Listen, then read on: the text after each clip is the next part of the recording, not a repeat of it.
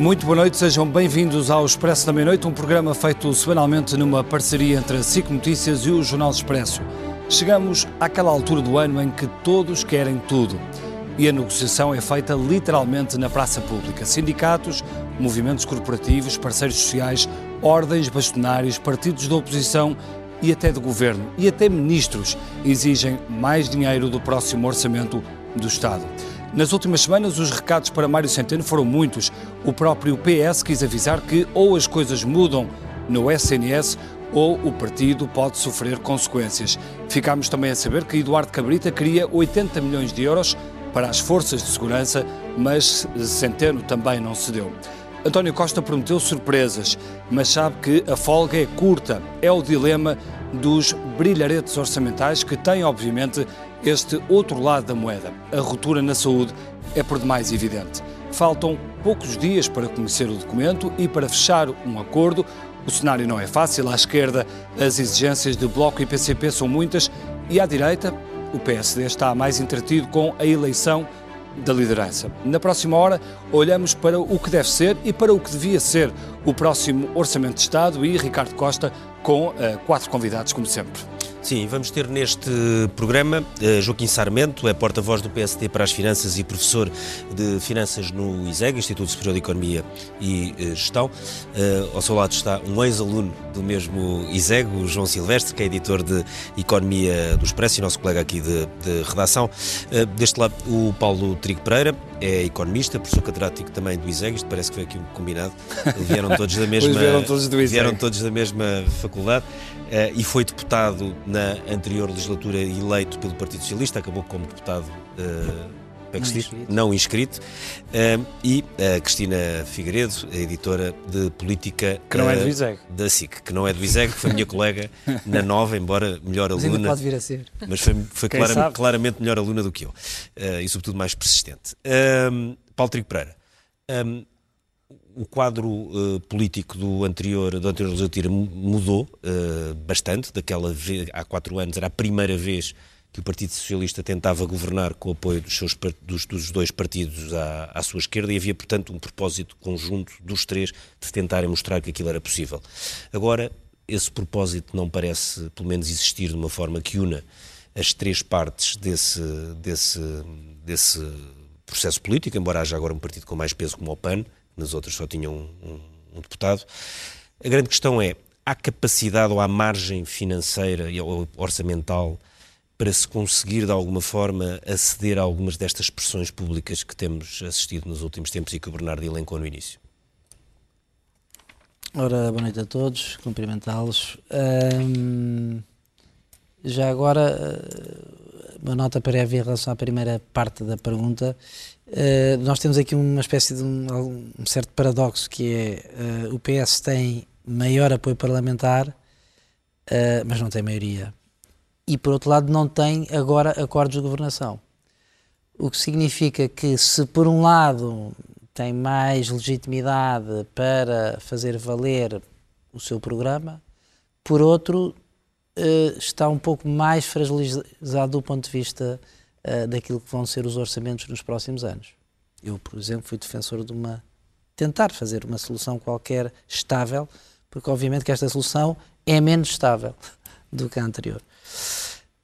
Um, em relação às exigências que se colocam em relação a este orçamento de Estado, um, elas vão ser uh, dificilmente acomodáveis na sua, na sua globalidade, mas de facto temos aqui, uh, temos aqui alguns dados novos. Ou seja, a conversa sobre o Orçamento de Estado eu acho que mudou. E vai mudar nos próximos anos. E vai mudar porquê? O que é que mudou? Vai mudar em vários sentidos. O primeiro é que uh, antigamente discutíamos como é que vamos reduzir o déficit e agora essa, essa já não é a discussão. Agora a discussão é qual deve ser o saldo orçamental. Deve ser uh, zero, excedente, uh, um pequeno déficit. Este é o debate neste momento. Na maioria das forças políticas, acho que ninguém, mesmo mais à esquerda, diz ah, não, vamos ter um déficit de 3%. Ninguém defende isso. Mas agora a questão, e é um debate muito interessante, porque ser mais 0,25% do PIB ou menos 0,25% do PIB uh, estamos a falar em mil milhões de euros. E é, possível, e... é possível ter esse debate sem levar com os estilhaços que são fortes, por exemplo, do, do Estado, do Serviço Nacional de Saúde? Não, uh, esse debate é precisamente quem acha, e uh, eu, eu coloco-me nesse campo, quem acha que uh, a regra fundamental das oito regras orçamentais que existem é a redução da dívida, então o déficit deve ser o necessário e suficiente para reduzir a dívida, e não mais do que isso. E se chega à conclusão que basta e é possível ter um, um déficit de 0,25, então que se tenha um déficit de 0,25 e não um sustento orçamental. Uh, e portanto este é o debate que vale a pena fazer. Nós este ano já ficamos quem, quem de defender, quem defender, nomeadamente o governo, que, que é preciso excedente, tem que explicar porquê. Porque a dívida aumenta só por duas razões. Só por duas. Uma, déficit orçamental, outra, uh, necessidades de, nós chamamos aqui são líquidas de ativos financeiros, necessidades de injeções de capital em coisas como novo banco, empresas públicas, etc. Portanto, a dívida, só, a dívida só aumenta por estas duas coisas. Mas o que eu estava a perguntar é, e, portanto, é, dizer, governo, a população compreende mas, mal... Oh, Ricardo, só para, só para terminar esta ideia Sim. que é preciso, é importante. Portanto, o objetivo para o déficit é uma das partes, de, de, de, digamos assim, que, que, afeta a dívida, e o outro é isto que eu acabei de dizer. E, portanto, o Governo, quando apresentar um objetivo para o déficit, também tem que apresentar o que é que, e isto é outra parte que é nova no debate, é que pela primeira vez, e eu vi as previsões do IGCP, pela primeira vez, as necessidades de financiamento, portanto, o acréscimo de dívida que resulta das injeções de capital é maior, estima-se que vai ser maior em 2020 e 2021 do que o déficit orçamental. E, portanto, vamos ter que olhar para outras coisas, vamos ter que olhar para as empresas públicas, muito em particular, vamos ter que olhar para o novo banco, que ainda lhe faltam cerca de 1.900 milhões de euros em que o Estado ainda pode ter que, que meter lá dinheiro, e eu acho que vai meter, não é? Portanto, o debate, Sim, o debate está a mudar uh, e muda nestas coisas. Ou seja, o que nós agora temos que discutir é opções, não é? Opções. Então deixe-me perguntar aqui ao PSD, que certamente uh, já discutiu muito essas opções. Uh, quais é que são as prioridades que o PSD acha que deviam ser tomadas neste, neste Orçamento de Estado? boa noite. Mais obrigado pelo convite, cumprimentar todas as outras pessoas.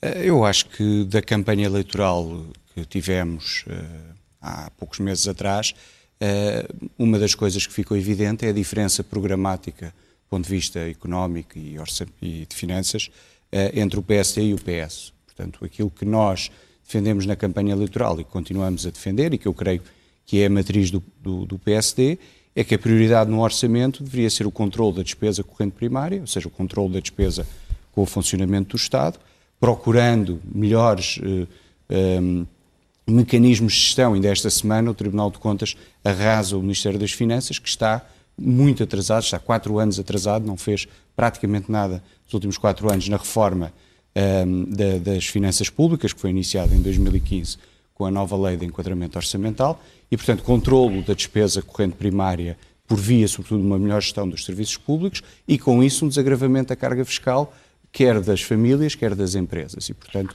o nosso orçamento, se tivéssemos uh, ganho as eleições e formado governo, seria um orçamento para de, de, início deste trabalho, de melhoria dos serviços públicos através de uma melhor gestão, de racionalização. Mas que do ponto de vista do, do déficit não seria muito diferente. Do ponto de vista do déficit... Esta, esta questão é importante, porque nós eh, passámos, de facto, muitos anos, por razões que sabemos quais são, não é?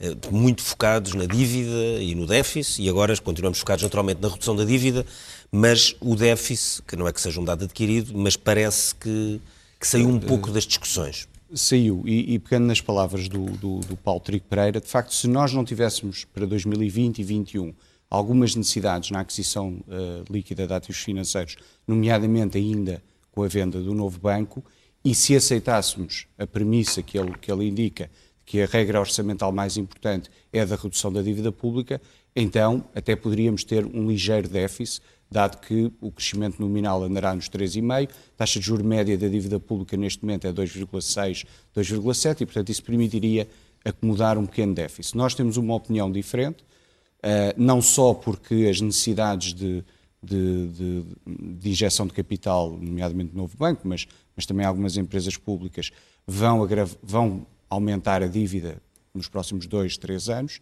uh, nós entendemos que é necessário um pequeno superávit nominal por uh, uh, três razões. Primeiro, para cumprir aquela que nós entendemos que é a regra mais importante e que é o objetivo de médio prazo, que é ter um, um saldo estrutural equilibrado.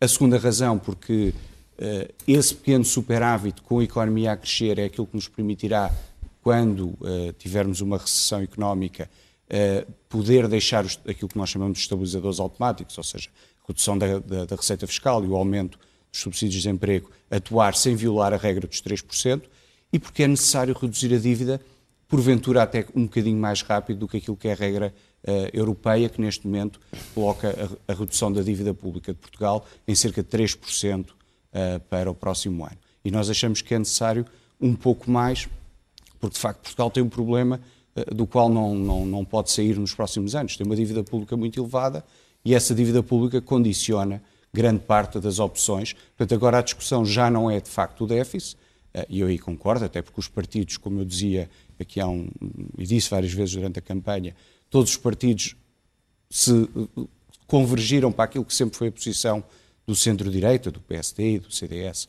eh, de equilíbrio orçamental e de contas públicas sustentáveis, mas agora a discussão tem que ser a dívida pública, que continua muito elevada e, e que é necessário baixar rapidamente. Okay. João, eh, como é, que, como é que tudo isto se casa uh, com a necessidade urgente de, de, investimento que se vê todos os dias no, no país? Esta, estes dois programas, esta questão do, do, do saldo orçamental, do pagamento da dívida. Boa noite. Isso é uma das dificuldades que o Mário Centeno tem nas mãos neste momento. Ou seja, eu estou de acordo com esta ideia de que conseguiu-se introduzir ou enraizar a ideia de que a dívida é de facto o problema. O déficit, no fundo, é só a dinâmica do ano, mas o que interessa é a dívida. A dívida é, nós temos a terceira maior dívida da zona euro. Vamos demorar, eh, na melhor das hipóteses, mais de uma década a voltar aos 60% do PIB, e é se tudo correr bem. E, portanto, a dívida é relevante e, nesse sentido, nós estarmos longe dos 3% de déficit e, estarmos a e não a discutir já se temos excedente ou se temos um bocadinho de déficit, mostra que a questão está enraizada.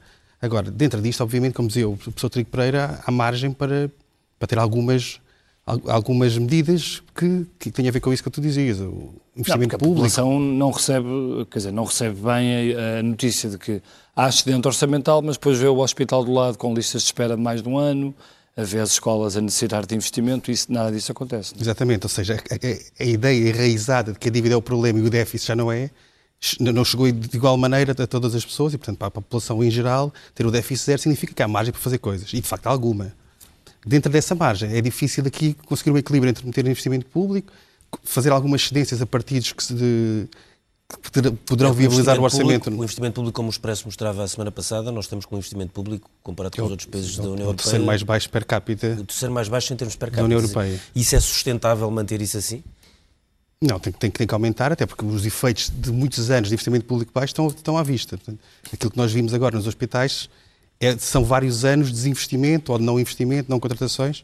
Portanto, tem que, tem que ser invertido. Além disso, há um Portugal 2020, que a execução não está a ser brilhante do ponto de vista da utilização do, dos fundos e que tem que ser utilizado até 2023. Portanto, alguma aceleração. Isso implica também dinheiro do, do Estado, portanto, com financiamentos. Portanto, nesse sentido, o jogo é difícil. Não sair muito desta banda de de um ligeiro excedente ou de um ligeiro déficit, o 0,25 ou o 0,2, e conseguir agradar a ministros dentro do governo, conseguir agradar, ou pelo menos ceder algumas das, das reivindicações dos partidos que terão que viabilizar o orçamento e manter isto tudo dentro é um exercício muito difícil que, que se tentará. Eu acho que vai, vai, vai, ter que conseguir, vai ter que fazer, porque não há orçamento. Parece-me um cenário implausível neste momento. Cristina, uh, o Governo decidiu uh, queimar etapas, ou seja, este orçamento poderia só ser apresentado em janeiro, mas vai ser apresentado até, até 16 de dezembro. Sim. Mas de repente os dias passam e a parte, pelo menos política, não parece andar muito ou não estar em, é, bem sobre carris. Né? Tanto o PCP como o Bloco de Esquerda não deram até já não deram a, a entender nada de muito positivo na, nas negociações, se é que lhe podemos chamar negociações. Sim, uh, há muito pouca informação, contrariamente a anos anteriores, uh, do que é que se está a passar e se calhar negociação é de facto um, um, uma palavra excessiva para car caracterizar o que se tem estado a passar. Houve uma, uma primeira ronda de, de, de reuniões entre o Primeiro-Ministro e uh, representantes dos, dos, partidos à esquerda. Não houve qualquer reunião com, com, os partidos à direita do PS. E, e desde então o que se tem passado são reuniões setoriais de, eh, de, dos ministérios, dos ministros uh, com uh, as delegações partidárias, não houve mais reuniões com, com, com o Primeiro-Ministro. E um, ao ponto que chegamos em que esta semana quer o PCP, quer o Bloco de Esquerda vieram publicamente de alguma forma expressar o seu descontentamento com, com o ritmo e com o rumo uh, destas, destas conversas. Uh, Catarina Martins falou que se, que, se, que se está numa, numa fase excessivamente preliminar, uh, um bocadinho um remoque ao facto de estarmos a, a, uma semana, pouco mais de uma semana da entrega do, do Orçamento de Estado, que, como disseste, não tinha de ser agora mas o Primeiro-Ministro fez questão de, de, de dizer que, que, seria rápido e depois o próprio Presidente da República também vai colocar aqui um, um fator adicional de pressão ao dizer, ao anunciar que o Orçamento de Estado seria entregue dia 15, não será ao que, ao que sabemos, não será certamente dia 15, mas, eh, mas, mas será dia 16 ou por, por aí. Antes de 16 não é de certeza absoluta. Mas pronto, tudo isto para acelerar um processo que podia perfeitamente uh, ir para, para, para os inícios de janeiro, não vinha mal nenhum ao mundo, pelo contrário mas há aqui esta, esta aceleração e depois o que se está a perceber é que uh, Bloco de Esquerda e Partido Comunista, para falar nos dois maiores e naqueles que foram as grandes pedras angulares de, de, do, do suporte do governo na legislatura passada, o que eles estão a conseguir fazer é apenas expor publicamente as suas reivindicações. Não estão a conseguir anunciar nada porque não há nada para anunciar em termos de conquista com que conseguimos que, que, o governo garantisse isto ou garantisse aquilo. Jerónimo Sousa disse hoje que nunca, que nunca o PCP se tinha abstido num, num orçamento de Estado. É isto, verdade. Isto, Estou sempre contra e agora nestes isto últimos anos... Isto dizer alguma coisa sobre que tipo de votação é que o PCP vai ter? O PCP e, e Jerónimo Sousa e João Oliveira, que tiveram jornadas parlamentares nestes dois últimos dias, fizeram questão de dizer que todas as opções estão em aberto. O que significa que o PCP poderá votar a favor, ou poderá abster-se ou, ou chumbar. Mas, se cruzarmos isto com, uh, depois com, com, com, com, o nível da, da, do discurso, de, de, quer de Jerónimo de Sousa, quer de João Oliveira, sobre as, as, a, a, falta, a ausência de respostas da parte do governo ao que são as, as, as 70, reivindicações. As 70 de, reivindicações do PCP, não é?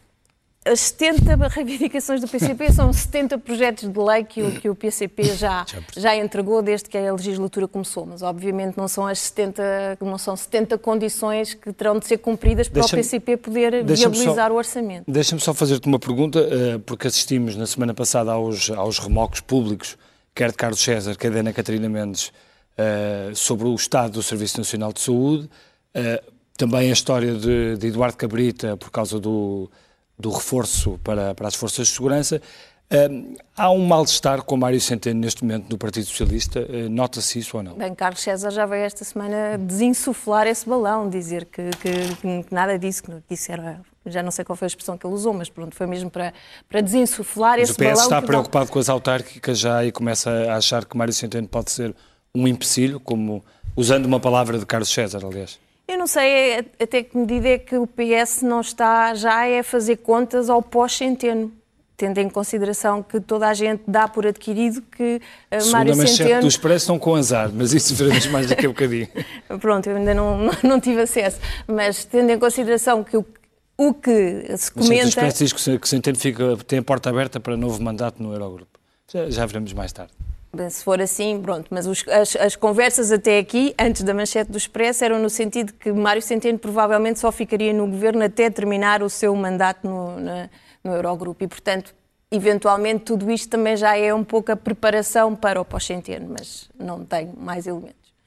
Uh, Paulo Rico Pereira, uh, uma das questões principais que tem de, assim, de crítica de, enfim, do governo neste momento, depois de, de ter terminado a primeira, a primeira legislatura deste governo minoritário do Partido Socialista, foi, é a questão de, do baixo investimento e a questão do, do, Serviço Nacional de Saúde ou das Forças de Segurança, sobretudo essas duas, enfim, que está tudo ligado.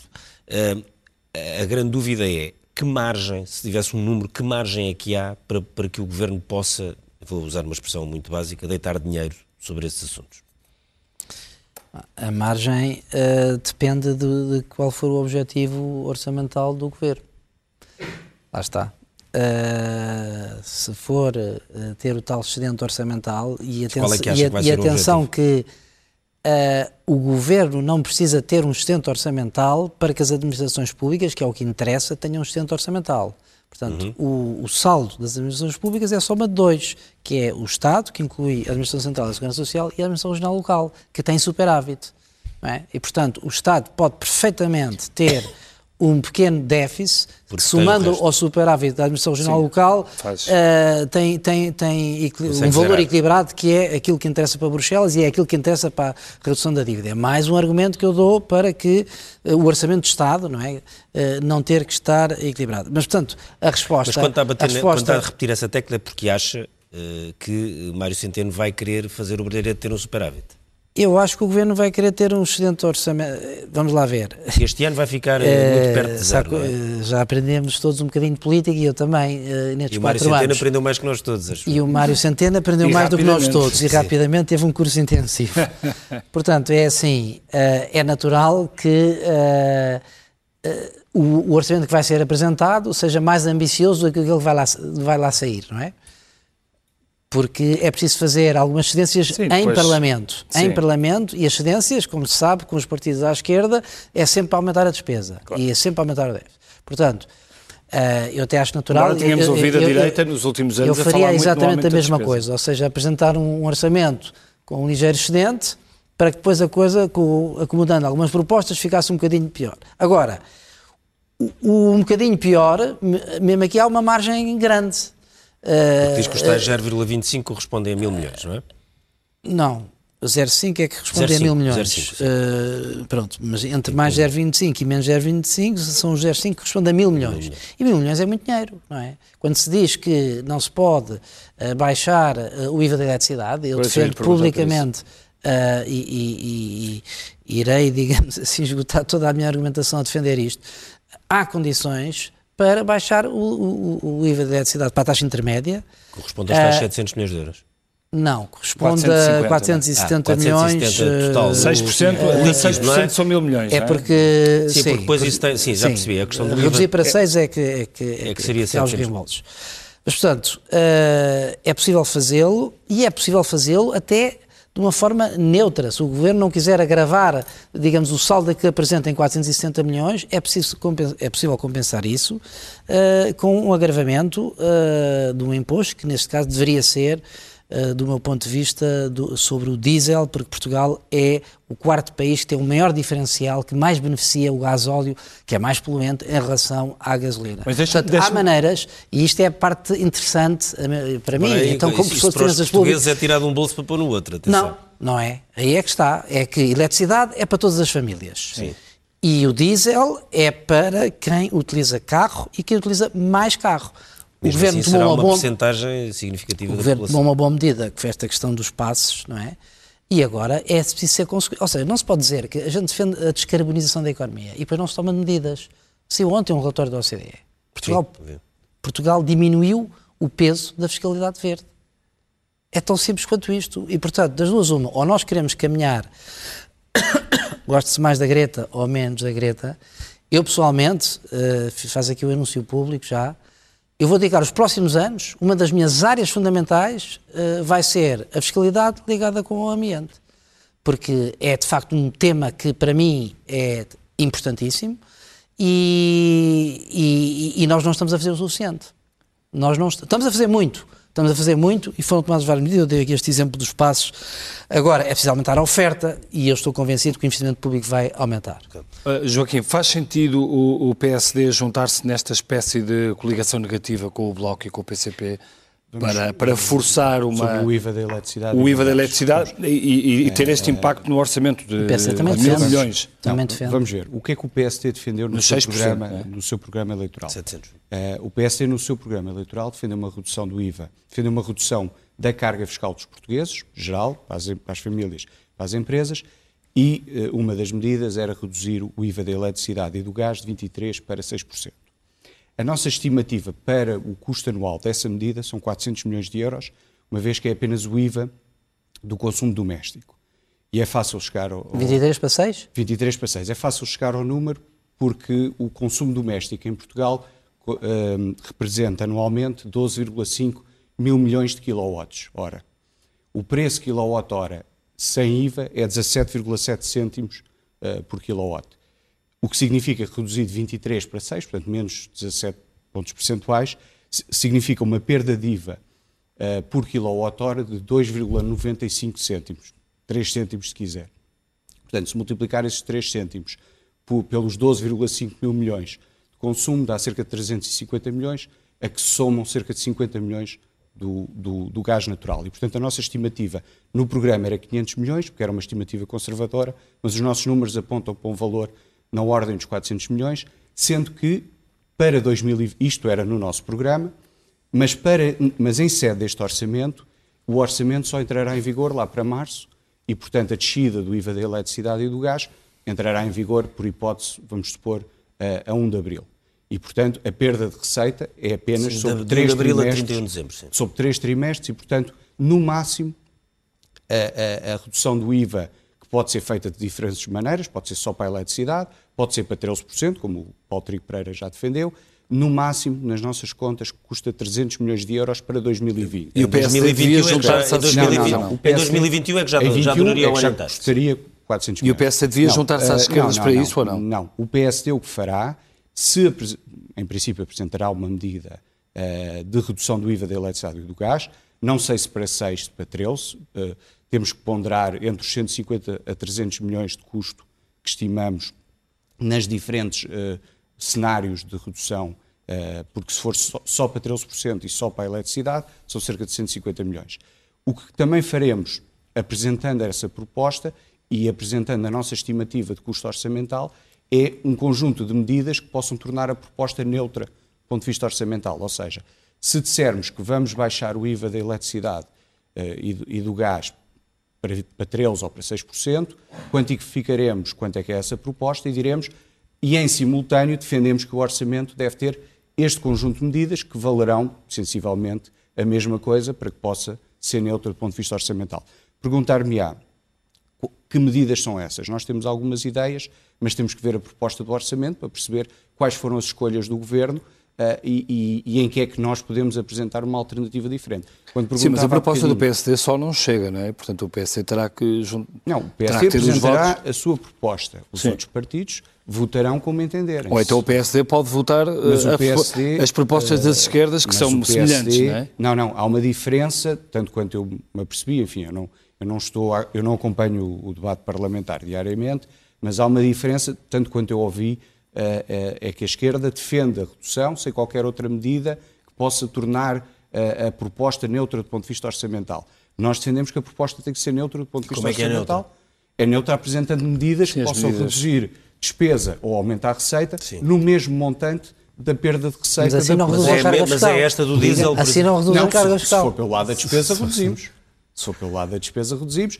E seguramente, por exemplo, quando há pouco perguntava... Como é que reduz? Ao... Não, se for pelo lado da despesa pública...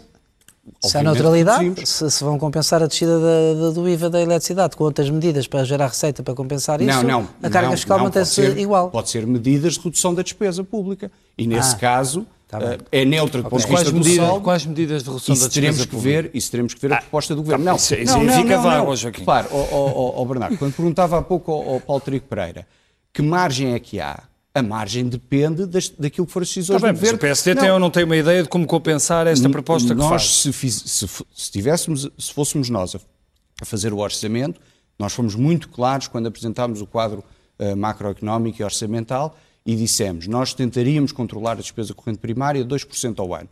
O governo provavelmente vai colocar um valor de crescimento Sim, mas não estão a ser claros superior. Agora. Não, estamos a ser claros no sentido, olhando aquilo que forem as opções do governo, nós diremos o que faríamos diferente e provavelmente uma das coisas que faríamos diferente é que aumentaríamos menos a despesa a despesa corrente primária do que aquilo que provavelmente o governo vai apresentar, mas, mas eu não onde? sei controlando, é controlando melhor os consumos intermédios, controlando... Consumos uh, intermédios é a saúde, hoje. Não é, não Sabe é. há quantos anos é que já se fala em consumos intermédios? Não, a saúde é consumos intermédios é, é aquela casa... É pior que a do Jerónimo de Sousa. A saúde, a saúde é 25% dos consumos intermédios. Não é. é, desculpa, é. o resto está em, é. em, despesas com pessoal e em prestações não sociais é, em não espécie.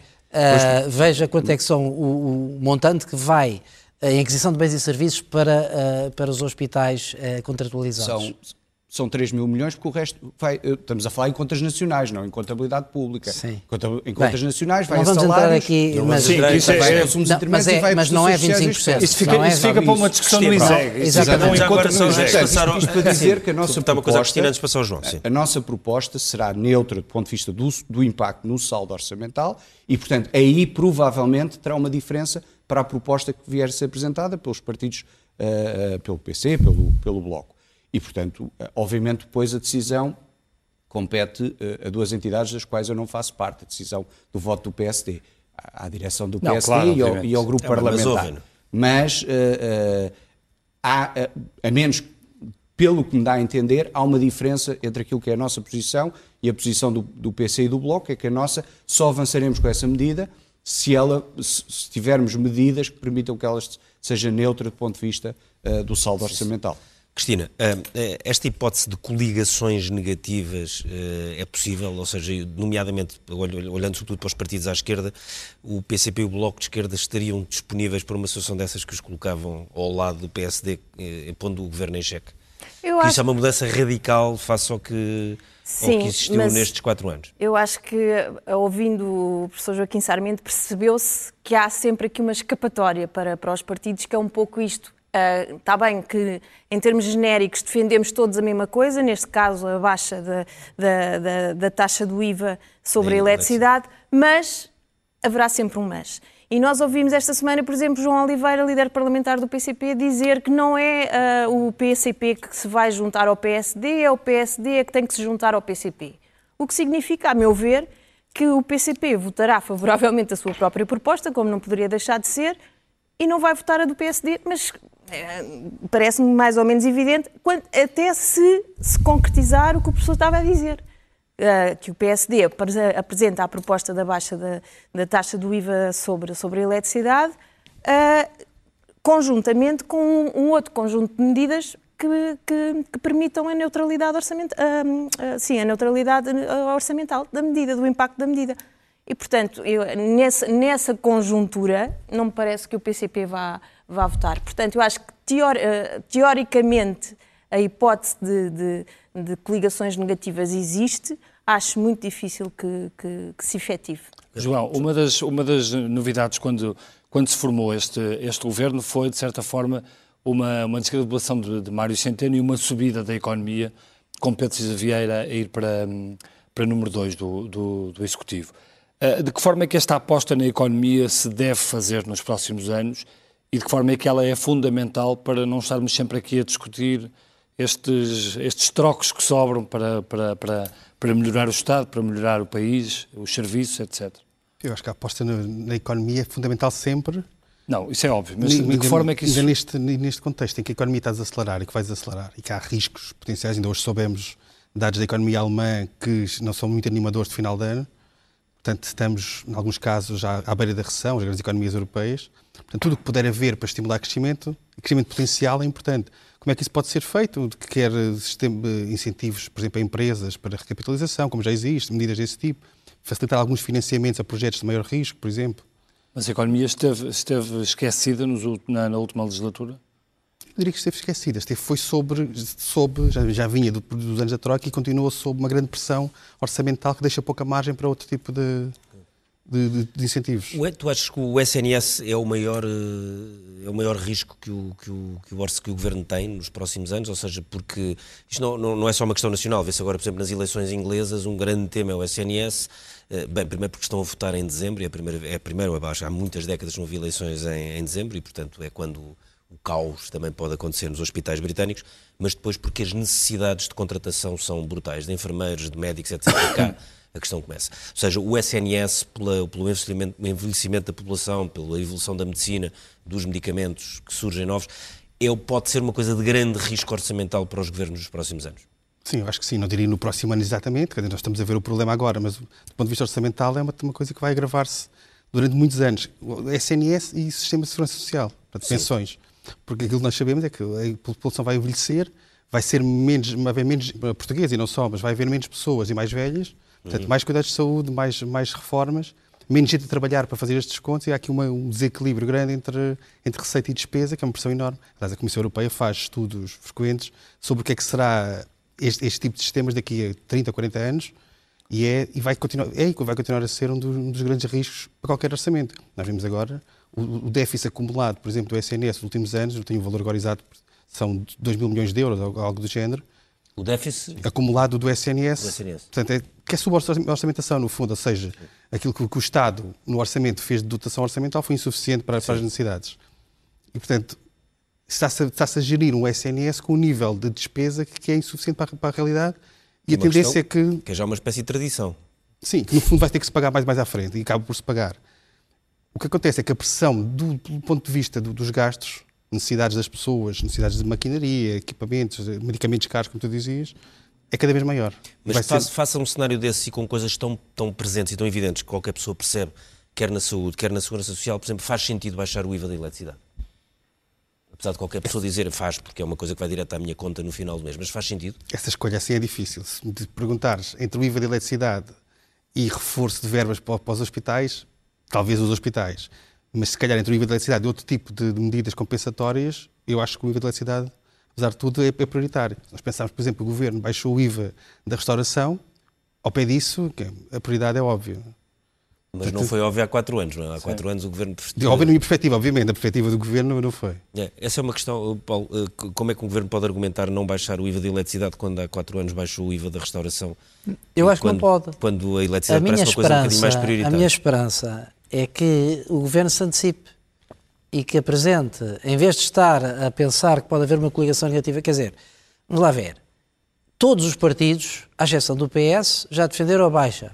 Então, mas porquê é que não foi baixado? Então, mas não se os partidos, quatro anos. se os deputados representam os portugueses, a maioria da Assembleia da República e dos portugueses quer a baixa da eletricidade. Mas nestes E, portanto, quatro anos- Sim, que eu votou que- nesses programas, não é? Mas diga uma coisa, porque eu, é que nestes quatro anos não eu- foi eu- possível eu- baixar o IVA da eletricidade? Eu estou. Não, não foi possível, não, não foi. Eu acho que não foi. E acho que agora não é possível baixar Então, mas para se não 6%. foi, não foi, porque é que agora é de repente? Uh, não, porque estamos em melhores condições, não é? Quer dizer, uh, a taxa de desemprego baixou para 6%. Com isso, o que é que aconteceu? Sim, Deixámos de pagar. Não, mas o impacto disso é brutal. Deixou-se de pagar subsídios de desemprego e passou-se a ter contribuições sociais. Portanto, nós hoje estamos em melhores condições orçamentais, mas estamos em situações muito difíceis ainda por causa do descongelamento das carreiras, que ainda vai ter impacto em 2020 eh, e, que foi um congelamento de 10 anos. Portanto, a questão da. da, eu, eu- eu estou a dizer isto o mais convicto possível, quer dizer, eu, eu acho que, digamos, o- a jogada de mestre era essa, era o governo antecipar-se e apresentar isso, porque a maioria dos portugueses, pelo menos se assumirmos que aqueles representantes representam os portugueses, quer a descida e acha que há condições então para avançar descer. com a construção de E, hospi- portanto, dos para não hospitais estão cairmos nesta, nesta coisa que referiu e bem, e é mesmo assim que aquilo funciona, não é? Eu não voto na tua, tu não votas na minha, não sei o quê, chumba tudo. Claro. as vezes que eu vi isso na Assembleia da República, e vocês também cá fora viram isso, não é? Portanto, todos querem a mesma coisa, com a agravante. É que, quando são projetos de lei, aquilo podem-se aprovar vários, eh, pode-se fazer ao contrário. Eu voto na tua, tu votas na minha, aprovamos, vai à especialidade de cozinha se sai um. No Orçamento de Estado isso não é possível. E, portanto, das duas uma, ou há um acordo prévio, ou chumba tudo. Claro. E, portanto, eh, em vez de estarmos nesta, nesta, nesta coisinha, nesta brincadeira, epá, eh, é isto que os portugueses querem. 400 milhões, ou, com- ou com neutralidade orçamental, e aí escolhe-se a melhor alternativa. eh, E coisa e- e para mim a melhor alternativa seria o agravamento do diesel, ou não se quer fazer a neutralidade orçamental e aceita-se que em vez de haver um sustento orçamental de 0,25, há de zero, que é a diferença. Deixa-me- entre deixa-me Espera que a 0,25 e Cristina, zero. espera que a Pergunta- Cristina estava a fazer uma Sim. pergunta. Uh, já agora, eu não concordo com a proposta do Bloco. Uh, a proposta do Bloco uh, uh, inclui uma proposta que eu defendo há muitos anos, só- só para terminar, que é subir o IVA da hotelaria e metê-la ao nível da restauração. Uh, O nível da hotelaria é abaixo do da restauração. É, está na, nos 6%. A hotelaria está nos Tá 6% bem, mas isso é e a por causa da importância do turismo. Uh, Portugal, não, porque 3 etc. quartos desse imposto é pago por não residentes e por estrangeiros. É uma forma de que nós chamamos de exportação fiscal. É por não residentes, querem ir buscar dinheiro, obviamente podia ser por aí. Eu, eu, defendo, é uma proposta semelhante à que o PAN apresentou, que é usar isso para reforçar a cultura, que tem um orçamento miserável, 0,2% do PIB. Isto não existe em país nenhum uh, desenvolvido, não é? Civilizado. Bom, penso... Não, não, só lhe queria perguntar se acha que é possível, que já se começa a ouvir falar que há uma possibilidade do governo estar a estudar a baixa do IVA de, sobre a eletricidade em determinados setores da economia. Não, isso não, não é possível. Coisa... Não, não, não, eu, o que eu percebi foi outra coisa. O governo está a tentar uh, reduzir o preço da eletricidade que não através da redução do IVA. Uh, e aí há várias formas de o fazer. Só que eu acho que essas formas não são eficazes e não têm o impacto orçamental. Temos... Agora, isso não é possível dizer. Uh, mas já agora só é uma nota. Eu discordo, coisa, eu discordo de. O PSD tem uma teoria que não é correta, peço desculpa, mas do ponto de vista económico, que é a baixa do IVA não tem impacto nas empresas tem impacto nas empresas pequenas por uma razão muito simples. Não, não, tem, eu explico porquê. Aliás, eu expliquei no meu artigo no, no, Observador, mas explico porquê. Se a empresa defrontar, isto agora vou usar um jargão um bocado técnico, mas uma procura elástica, se, o seu volume de vendas, a redução do preço do IVA, faz com que aumenta uh, o volume de vendas. E se aumentar o volume de vendas, mesmo com toda a contabilidade de IVA, vai aumentar os seus lucros. E, portanto, melhora a situação das micro a, a, situação de micro e pequenas empresas que defrontam uma procura elástica, não temos aqui ocasião para.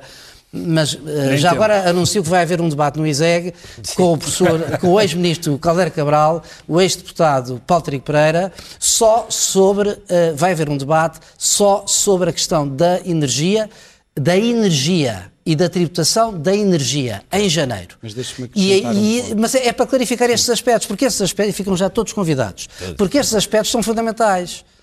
Uh, não sei se está de acordo comigo. Não, eu queria mas, só ainda falar de uma coisa. Queria só uh, corrigir uma coisa. Quer dizer, para as empresas que que liquidam e deduzem IVA, é, é, a taxa de IVA é relevante. Mas o preço mas, baixa? Uh, não, está bem, mas, mas o, o preço do mercado é baixa. o preço sem IVA. Não, não, o preço sem IVA é o que conta para, para qualquer empresa, mas baixa. para a margem financeira. Mas isso depois vocês discutem lá na faculdade. Só para terminar a questão do englobamento, a questão do englobamento que acho que era importante.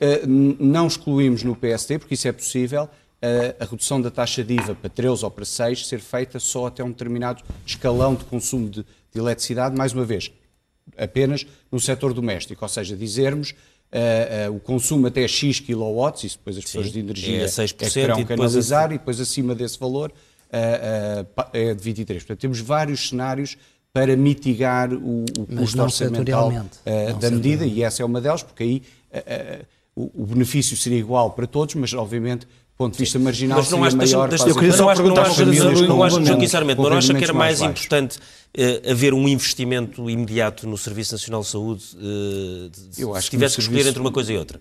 Uh, vamos lá ver. O, o, Serviço Nacional de Saúde precisa de recursos, mas antes de mais precisa de uma melhor gestão e precisa que o Governo, que há quatro anos atrás disse claramente que a redução para as 35 horas não ia ter custos, venha agora explicar porque é que afinal já tem custos e como é que contribuiu para o caos do setor da saúde. Uh, Vai-me vai dizer que o PSD no programa eleitoral não defendeu uh, voltar às 40 horas. Não, porque o Tribunal Constitucional nunca deixaria, porque apenas sim, deixou portanto, agora, uma situação... Portanto, agora, agora, já está, está nas 40, nas Mas 35, foi um erro brutal do Governo e que agora se está a refletir no Serviço Nacional de Saúde. E, portanto, é o Governo... a minha questão é, partindo desse ponto, e agora? São, e agora, as 35 repare, horas, temos a eh, situação que temos... Nós temos... temos que ir aumentando os recursos na saúde mas não podemos apenas despejar dinheiro, porque o, o, grande problema do SNS é um problema de gestão e é um problema de organização dos serviços. Há falta de recursos, mas uh, o simples colocar lá mais dinheiro com esta matriz de gestão e com esta política que tem sido seguida nos quatro anos, vai ser pura e simplesmente desperdiçá-lo. E isso nós não, não, não, não concordamos. Paulo Trigo Pereira, só sobre uma garantia que foi deixada pelo Primeiro-Ministro no último debate quinzenal sobre o englobamento dos rendimentos de capitais e, e, de, e de perdiais das rendas, que isso não, não, não, essa medida não seria tomada já no próximo orçamento. Acha que, que o governo devia, devia tomar essa medida ou não? Não. Uh, acho que. Acha quer, perigoso quer, quer que haja esse englobamento? Quer a gente goste, quer não, a lógica dos rendimentos capitais uh, é completamente diferente da lógica dos rendimentos do trabalho e é por isso que eles estão separados no IRS e, e, e, e esse englobamento. Portanto, Rui Rio tem razão uh, uh, quando dizia que era um erro fazer isso. Não lhe pergunto isso assim, dessa maneira. Uh, pergunto isso ao Joaquim Sarmento. Uh, não, não, eu estou, eu, não eu, eu, eu, eu, estou contra o englobamento, até vou mais longe. Eu estou contra, é uma coisa que nós ensinamos aos alunos do segundo ano, que às vezes aumentando a taxa de imposto uh, reduz a receita. É a curva, Sabe qual é o único imposto? A curva de Laffer. Sabe qual é o único imposto que está a reduzir, em, eh, dos três grandes, que está a reduzir a receita este ano em Portugal? O IRC. O IVA está a crescer brutalmente. E porquê? E porquê? Porque, uh, porquê? Por variedíssimas razões, não é?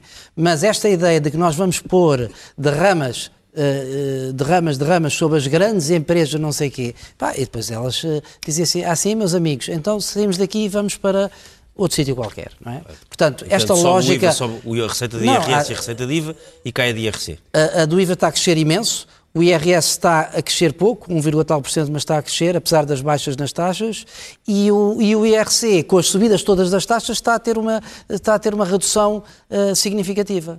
Portanto, eh, esta lógica de, de, de, de, esquerda, portanto, isto é a, a, a, que eu chamo a má esquerda, não é? Que acha que, bom, vamos tributar o capital. E, portanto, vamos tributar o capital e é agravar tudo. E depois, e depois aquilo que se quer, que é ter mais dinheiro uh, no Serviço Nacional de Saúde, uh, não, não é por essa via que se consegue. Antes, pelo contrário, tem-se menos dinheiro.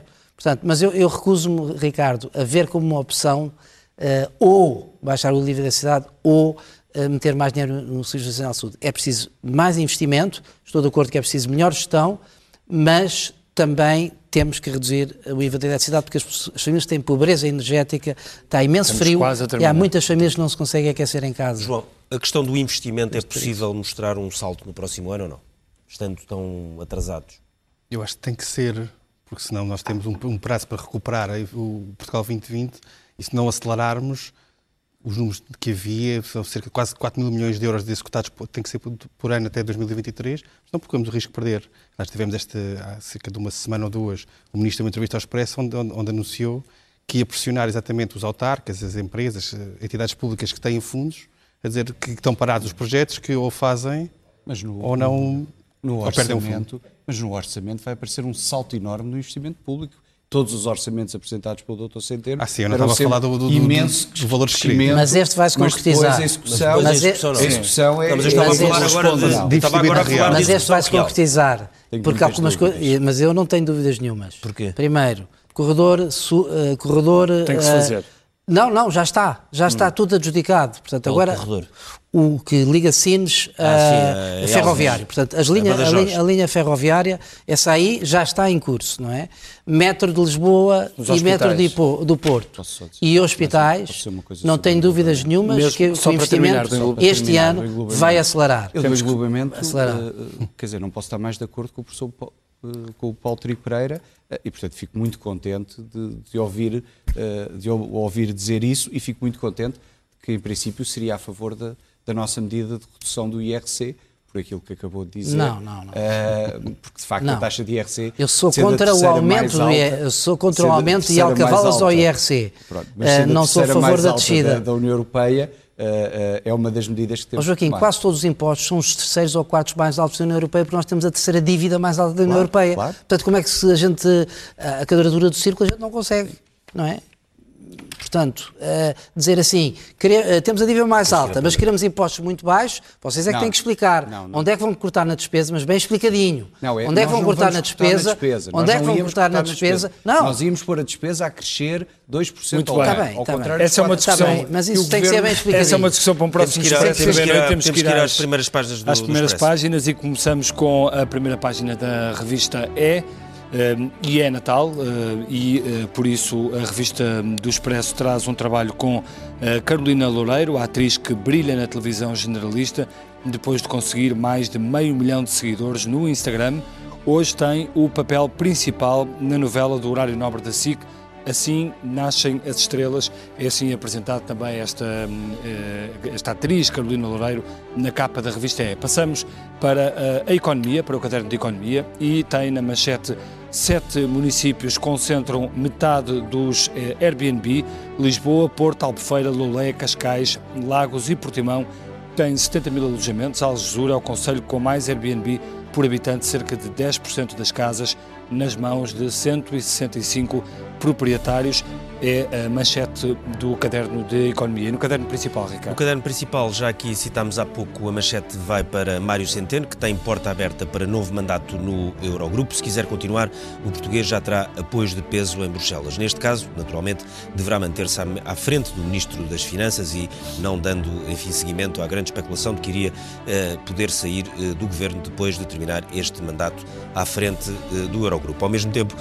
o governo já estará a negociar com o PSD Madeira algum eventual, algumas medidas que possam dar, trazer o apoio do PSD Madeira ao Orçamento de Estado, porque há uma situação de que não falámos neste programa, mas que é os votos do PSD Madeira, os do Livre, o do Livre, neste caso apenas um, e os, e do, os PAN. do PAN, aí sim são vários, podem, junto ao Partido Socialista, podem dar os tais 116 deputados necessários à aprovação do orçamento. Depois, uma notícia complicada, já falámos disto várias vezes no Expresso e também na SIC, professora aluga sofá a 10 euros por dia para poder dar aulas, são, o preço da habitação está a obrigar professores locados em Lisboa no Algarve a viver em condições precárias, muitos a viver em quartos em eh, camas e sofás eh, arrendados eh, muitas vezes ao dia para poderem ser, aceitar as colocações, sobretudo nestes dois, dois distritos de Lisboa e do Algarve, onde os preços da habitação estão uh, mais altos. Depois, um pouco mais abaixo, a fotografia de Greta Thunberg, uh, em declarações ao Expresso, diz: Não me vejo como uma popstar, ela que hoje foi a popstar em Madrid, queira ou não. A verdade é que teve, aliás, que ser retirada por razões de segurança pela polícia da manifestação mais de meio que terão, em que estará estado mais, mais, mais de meio milhão de pessoas, sobretudo jovens, que acorreram a esta manifestação. Finalmente, uh, caos no SNS chega aos serviços de psiquiatria. Há doentes que têm de ficar em macas e a taxa de ocupação dos hospitais públicos está uh, no limite. É rara a semana em que não temos uma notícia destas na primeira página. Termina aqui o Expresso da Meia-Noite. Nós voltamos dentro de uma semana.